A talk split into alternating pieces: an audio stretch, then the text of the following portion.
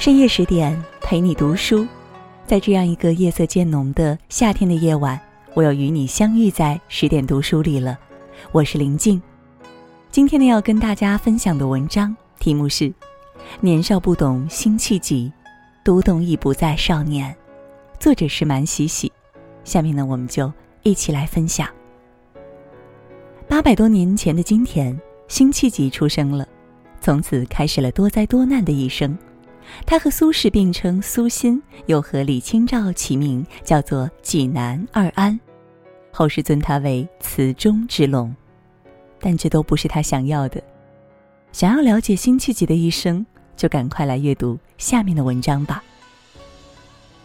一一四零年，皇帝颁下十二道金牌，岳飞被迫班师回朝，十年心血毁于一旦。从此，他心如死灰，再不提领兵北伐，收复失地。当年五月，在已经被金朝侵占的山东历城，一个叫辛弃疾的孩子出生了。两年后的正月，本应是过年的喜庆日子，辛弃疾却突然发现家里的长辈都在痛哭，于是也茫然地随着他们一起放声大哭。后来他知道，岳飞在这一天被皇帝赐死了。这个一生戎马的男人，曾经是很多北方移民的希望，但他被污蔑、被斩首，死的时候背上还刺着“尽忠报国”四个字。北宋灭亡的时候，辛弃疾的家族没能南迁，留在了被异族攻陷的国土。改朝换代对平民百姓而言，仿佛无事发生。当血迹被冲刷，尸体被埋葬，城市恢复繁荣。出于对金朝骑兵的恐惧，大多数人选择了遗忘仇恨，继续谋生、纳税、科举、服徭役。龙椅上坐的是谁，其实都一样。而另一群人不接受异族的统治，明里暗里，时刻谋划着反抗，想要推翻金朝，拥立华夏正统。辛弃疾的祖父辛赞就是这样一个隐藏着的叛逆分子，虽然出任金国的官职。却一直在帮助各地的起义军，为他们提供情报。他为新出生的孙子起名弃疾，期待他能像汉朝的大将霍去病驱逐异族，守护疆土。少年辛弃疾就这样在祖父的期待中长大，不负所期，文采斐然，武艺超群，格局见识远超同辈孩童。十三岁，祖父辛赞带他去登泰山，祖孙二人深夜出发，迎着日出抵达顶峰。少年气喘吁吁，撑着膝盖，天尽头，层云之上，一轮燃烧的太阳缓缓升起。祖父把水壶递给辛弃疾，问道：“你已经长大，今后有什么志向？”辛弃疾回答。您给我找了最好的师叔先生，最强的剑术师傅，亲自传授给我兵法谋略。我很清楚您想要我去做什么。辛赞叹息一声：“这件事太艰难了，我本想托付给你父亲，但他走得太早了，只好让你来完成。”辛弃疾站直身子，指着远处山峦峰峻。虽然金国人站在这里，主宰这里的生死。但这大好河山并不属于他们。驱除蛮族，光复旧都，辛弃疾回身向祖父深深一拜。这将是我终生为之奋斗的理想。欠我们的血，迟早要拿命还；欺辱我们的人民，总归要付出代价。此时的少年还不懂誓言的分量，往后余生他会为此奔波到死。十五岁，辛弃疾被官府保举到燕京参加科举，出人意料的名落孙山。十八岁，官府再次举荐辛弃疾去燕京科举，同行的还有挚友党怀英。考完试回乡的路上，党怀英拍拍辛弃疾的肩膀，挑眉一笑：“你猜这一次咱俩能考中进士、金榜题名吗？”辛弃疾骑在马上，笃定地说。你会中举，会当大官，我就考不上了，活该四处游荡。党怀英摇头，以你的才气，考个状元也不难。你就是不想当金国的官，故意考砸，对不对？辛弃疾笑而不语，调转马头，狂奔而去。党怀英挥鞭，边追边扯着嗓子问：“永安，你要去哪里？”他头也不回的大声回答：“南边，我要去泰山。”到山脚下已经是第二天清早，晨光熹微，两个浑身热气的少年拾级而上，谈笑风生。行到山腰，一个老道士拦住他们的去路，想给二人算一卦。辛弃疾拔腿要走，党怀英拦住他，给了道士三枚铜钱，说：“就给我们算算前途吧。”铜钱落地，党怀英得坎卦，辛弃疾得离卦。道士捡起铜钱，悠悠念不辞：“疾凤北飞，游龙南归，二位日后都是了不得的人物，只可惜不能同朝为官。”说罢，飘然而去。党怀英突然问道：“你迟早要去南方，迟早要上战场，对吗？”辛弃疾反问道：“靖康耻，有未雪，你我风华正茂，怎能苟且偷生呢？国家灭亡，非我辈之过。”党怀英抓住他的手腕，沉声说：“你这是去送死。”如果没有年轻人去做这些事，去拼命，去牺牲，我们就会一直软弱下去，会一直有百姓受苦，一直担惊受怕。不知哪天蛮族的屠刀也会落到你我的头上。辛弃疾望着沉默的朋友，像从前一样拍拍他的肩膀说：“就送到这儿吧，你且写诗，我去杀敌，来日相见还是兄弟。”少年怎么能不爱风花雪月？金戈铁马非我本愿，但我相信这是我的使命。朋友，感谢你陪我走过孤寂的童年，陪我求学，陪我远游，陪我长大。就送到这里吧，我们就此分道扬镳。两年后，辛赞去世，泰山附近聚集起了一支两千人的起义军，四处游击金国的部队。遭到重兵围剿，这支队伍便一路向南，所向披靡，一路杀到了南宋边境。在边境，起义军首领耿京接受了这支年轻的队伍，见到了他们的主将。那个白衣少年翻身下马，剑眉星目，掩不住的英雄气，微微颔首，抱拳行礼。在下历城辛弃疾，率勇士两千，特来投奔耿将军，杀敌报国。绍兴三十一年，金国皇帝完颜亮举兵南下，想要彻底灭掉宋朝，把富裕的江南收入囊中。趁着金国后方空虚，耿京的起义军迅速扩张，人数超过了二十万，在山东、河北两地进攻战略要地。辛弃疾就是在这种情况下加入了耿京麾下。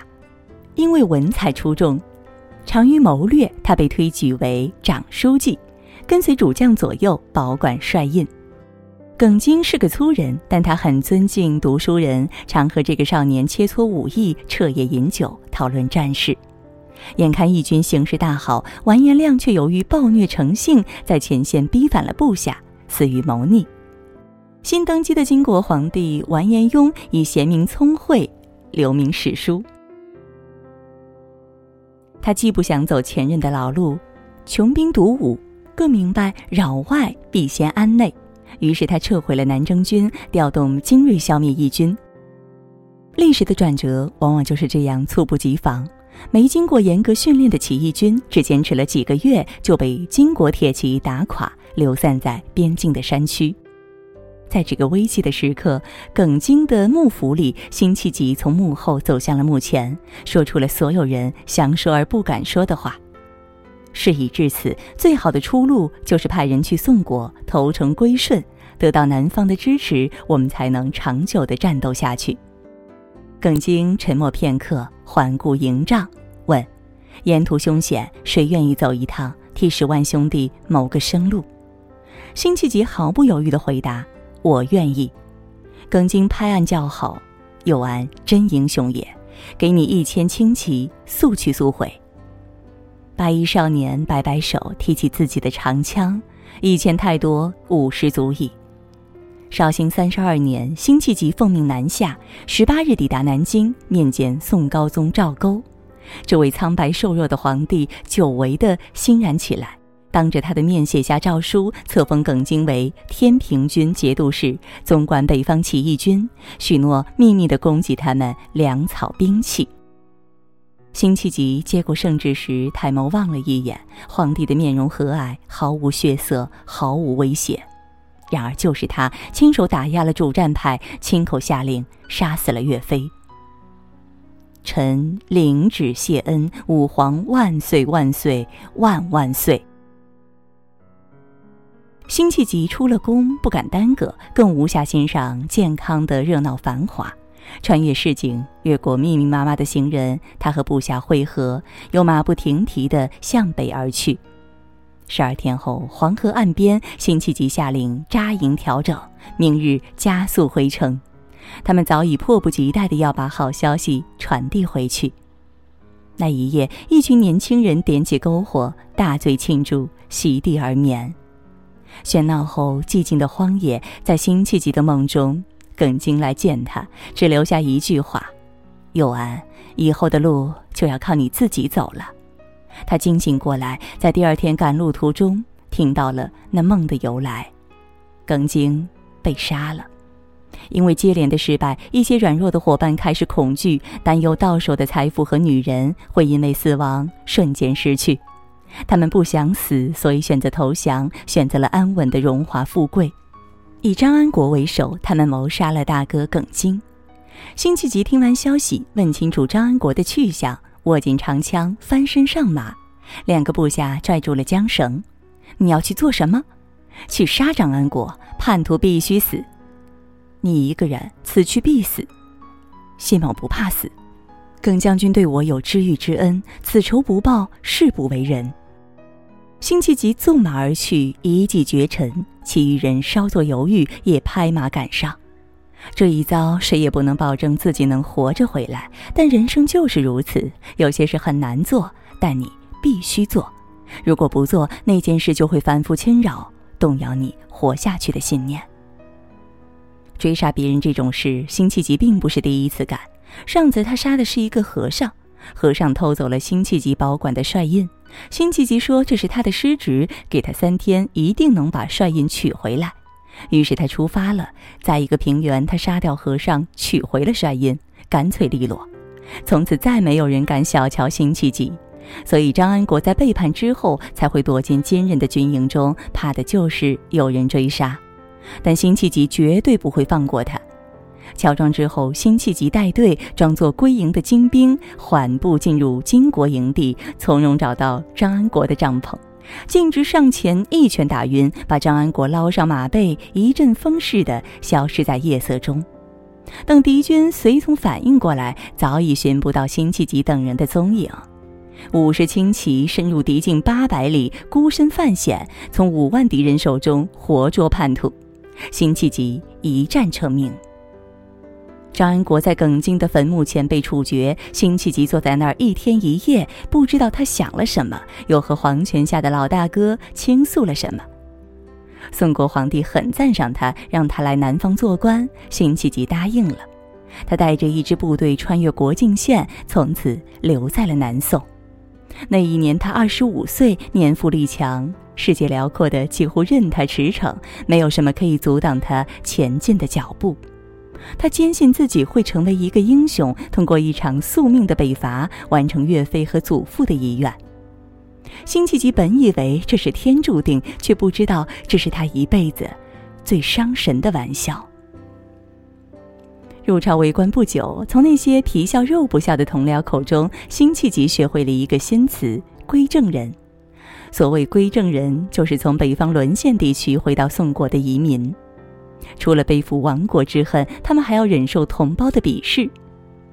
许多南方文人认为，他们既没有勇气反抗金国，也难以接受良好的教育，极其低劣讨厌。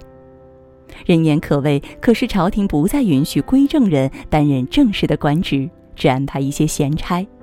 曾经抛弃他们的，让他们失去家园的，是大宋朝廷；现在厌弃他们，处处打压提防的，也是大宋朝廷。辛弃疾自然不需理会这种歪门邪说，一门心思做自己的事业。他上书美秦时论九议，大声疾呼战争的可行性和必要性。起初，新登基的皇帝也是斗志昂扬的，对恢复失地、光复中原很感兴趣。但很快，皇帝就发现北方的敌人是多么凶猛，战胜他们是多么的困难。南宋官场已经被打怕了，岳飞之死让主战派纷纷沉默，只剩下软弱怯战的人在朝堂叫嚣。加上宋朝立国以来重文轻武的传统，贬义武将，可以想象一个满脑子都是带兵打仗的归正人在当时的官场中是多么的格格不入。辛弃疾的身份变得非常尴尬，不但受到排挤，在临安毫无立足之地。终于，皇帝对他说：“你做事太急躁，在地方上历练一番吧。”辛弃疾环顾四周，列位臣工缄默不言，像是林立的石像，没有温度，也没有情绪。他在那一刻理解了岳飞的孤独。曾经，岳飞站在这里，应该也是同样寂寞的场景。所有人都知道，辛弃疾是把英雄宝剑，但是没人敢用。他的锋芒太锐利，以至于其他人在他面前都黯然无光，成了陪衬；他的目的太明确，以至于不接受任何形式的妥协，不懂得变通。任何一个安逸的小团体都不会欢迎这种搅局的异类，无论过去的他多么耀眼，多么无畏。皇帝给辛弃疾的新工作是去各地当灭火队员，处理各种急事杂事。二十五岁到三十岁，五年光景。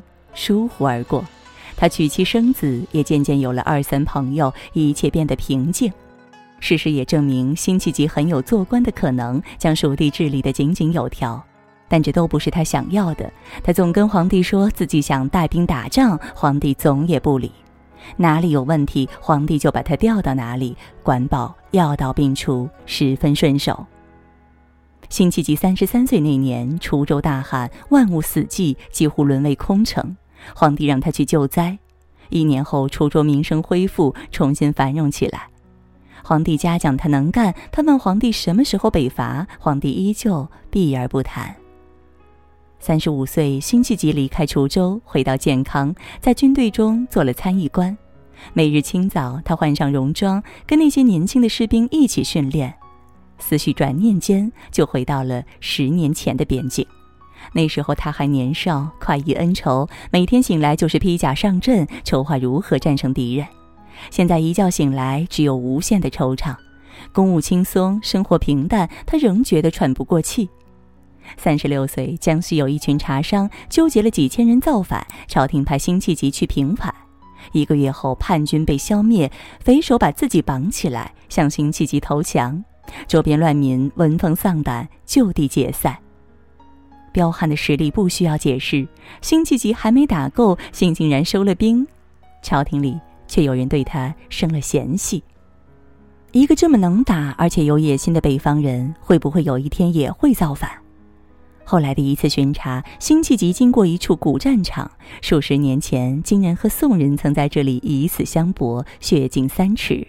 今天的局面比当年更糟，朝廷却已经没有再战的勇气。他想以死报国，却没有机会。辛弃疾想起他在北方还有一个朋友叫党怀英，已经十几年没联系过了。他曾经那么笃定地说自己会打回北方，收复那里的土地。现在回头看，那只是一个年轻人不知天高地厚的玩笑。在战场中央，辛弃疾写下一曲新词。玉孤台下清江水，中间多少行人泪。西北望长安，可怜无数山。青山遮不住，毕竟东流去。江晚正愁余，山深闻鹧鸪。在这之前，他已经写下了“把吴钩看了，栏杆拍遍，无人会，登临意”，也写过“众里寻他千百度，蓦然回首，那人却在灯火阑珊处”。但他最痛的词始终会是这句“西北望长安，可怜无数山”。山水可怜，百姓可怜，抑郁不得志的人更可怜。三十九岁，辛弃疾去杭州做大理寺卿，途经池州东流县。多年前，他在这儿遇见过一个浣衣的姑娘，姑娘问他今后要做什么，辛弃疾说他要去打仗，收复北国的土地，让人民安居乐业。姑娘说：“她现在的生活很安逸，打仗却会死很多人，可能有她的父亲、她的哥哥，甚至未来的丈夫。”辛弃疾毫不动摇地说：“如果不反抗，南宋迟早也会亡国。他亲眼见过金人是如何欺压宋人，把宋人当作畜生，肆意驱使。”辛弃疾问姑娘：“你是愿意有尊严的死，还是屈辱的活着？”姑娘扑哧笑了：“我想不了那么长远，我只想过好现在的日子。”他转身走了，又折回来说：“公子是有大志向的人，我虽不懂，还是盼您能够成功。”如今他三十九岁了，所谓理想似乎还是遥遥无期。此时应当不惑，他却还满肚子的迷惑。而在杭州，有一个人给了辛弃疾希望。那个人叫陈亮，为人豪迈，才华横溢，也是一个坚定的抗金文人。也是因为主张北伐，宦海沉浮，始终被众人打压，按在地上抬不起头。他们一见如故，从此成为挚友，约定绝不放弃，互相支持。很快，辛弃疾迎来了他的一个机会。湖南有一些地主成立了民兵团，欺压百姓，正好落到他的手里。辛弃疾查抄了地主的财产，没收了地主的兵器，在长沙创立了一支军队，起名飞虎军，修建营寨，日夜操练。朝中大臣听说此事，趁机做文章，告诉皇帝辛弃疾贪污，并且把贪污的赃款用来供养自己的私人军队。兵权向来是皇帝最忌讳的事情，于是匆匆把辛弃疾安排到江西救灾。而训练好的飞虎军后来成了战场上的一支劲旅，立下了很多战功。从这之后，辛弃疾开始放飞自我：你们说我贪污，我就贪给你们看；你们说我好色，我就娶一堆小妾。强敌压境，国势日衰，宰相都不操心，我又何必忧虑呢？赋闲的这段时光，他在上饶带湖修建庄园，高处楼阁宅邸，低处河池稻田。设计雅致，用料考究，面积之大，朱熹看了都大惊失色。这大概是辛弃疾一生中最快乐的时光了，无忧无虑，心无旁骛地取悦自己。他给庄园起的名字叫稼轩，也以此做了自己的别号辛稼轩。有趣的事情也发生了，他每上一道北伐的奏折，御史就上一道弹劾他的奏折，攻击他贪财好色、沉湎享乐。庄园就是最好的证据。在南宋的四十年间，辛弃疾二十年赋闲，剩下二十年做官，但是被调动了将近四十次，平叛杀敌，治理一方，却总与北伐关系不大。他一生最大的挫折，终究不是在战场，而是在官场。四十九岁是辛弃疾人生中又一个重要的年份，他已经快要知天命了，却还没能做到不惑。表面看起来，辛弃疾似乎是认命了，过着闲适自得的日子，游山玩水。事实上，他大概陷入了极致的焦虑，迫切的需要给人生一个解答。所以这一年，他接触了几个重要的人，希望找到那个命定的出口，其中包括陆游、朱熹，还有那个桀骜不驯、怀才不遇的陈亮。今年冬天，陈亮和辛弃疾在鹅湖见面，泛舟水上相谈十日，成全了历史上著名的鹅湖之会。辛弃疾留下了一首千古名作《破阵子》。醉里挑灯看剑，梦回吹角连营。八百里分麾下炙，五十弦翻塞外声。沙场秋点兵，马作的卢飞快，弓如霹雳弦惊。了却君王天下事，赢得生前身后名。可怜白发生。我空有一腔热血，却只能在梦里点兵杀敌。即使是像诸葛亮一样。半生拼命北伐，所有努力化为泡影，我也心甘情愿。哪怕无力回天，我也想要一个全力以赴的机会。但三十年了，他却从未出现过。五十七岁一个清明的夜晚，他孤身一人坐在池塘边喝酒，将醉未醉，看到死去的祖父辛赞、大哥耿京、朋友陈亮都坐在桌子对面看他。仿佛在无言的提醒，如今的他是多么颓废、浪荡不堪、虚度年华。他醉醺醺冲出去，趁着月色在野地里撒酒疯，咒骂朝廷，指责上天。我已经很努力的去做了，可是我做不到，也没有人能帮我。我不知道还能怎么做。皎白的月光下，一头青色的犀牛从枝繁叶茂处走出。辛弃疾和那犀牛面对面，看着他，就像看见年少的自己。犀牛沉默着，深深望他一眼，扭过头，又消失在山林里。辛弃疾悲从中来，仰面嚎啕，头痛欲裂，转身回家，却望到接天的大火。烈焰焚烧着他的房子，烧他的手稿，烧他的床，烧他的藏书，烧他的亲人。更远处几个蒙面人看到火势已经不能扑灭，才慢慢催马离开。第二天醒来，他已经被人救起，躺在床上。吏部的命令也到了，从这一天起，辛弃疾所有的官职尽数削去剥夺，沦为一介布衣。朝廷里的人意思很清楚，让他以后不要再替北伐，不要再惹麻烦，不然他的下场就会和他的庄园一样灰飞烟灭。辛弃疾心领神会，他也早过够了被排挤打击的生活，这样的官场只让他感到恶心。在他离开朝廷之后，官员们分成了几派，开始狗咬狗，互相碾压，一片血腥。一二零三年，辛弃疾去见了陆游最后一面。此时，陈亮和朱熹都已经去世了，世上能懂他的也只剩下七十九岁的陆游。六十五岁，北方战事吃紧，辛弃疾被派到镇江招募军队。朝中有人不满，再次弹劾他贪财好色，于是罢官。归家途中，他悲愤至极，写下名篇《永遇乐》。千古江山英雄无觅，孙仲谋处，舞榭歌台，风流总被雨打风吹去。斜阳草树，寻常巷陌，人道寄奴曾往。想当年，金戈铁马，气吞万里如虎。冤家草草，风狼居胥，赢得仓皇北顾。四十三年，望中犹记，烽火扬州路。可堪回首，府里祠下，一片神鸦社鼓。凭谁问，廉颇老矣，尚能饭否？六十七岁，朝廷贸然北伐，辛弃疾四处奔走，不能阻止，反而被骂迂腐懦弱。随后军队节节败退，如辛弃疾所料，溃不成军。边境狼烟四起，金国骑兵凶猛。无人能挡。皇帝在大殿问满朝文武：“还有谁能领兵出征？”死一样的沉默之后，有人壮起胆子回答：“辛弃疾。”六十八岁的辛弃疾终于被征为枢密都承旨，主持北伐。这是他一生都梦寐以求、求之不得的机会。但他此时已经又老又病，很快就要死去，甚至不能出发去战场上再看一眼。一个月后，辛弃疾死在了床上。去世前，高举着右手，大喊：“杀贼！杀贼！杀贼！”平生塞北江南，归来华发苍颜。不北秋宵梦觉，眼前万里江山。天地一片苍茫，前方飘来槐花香，仿佛人间还春深。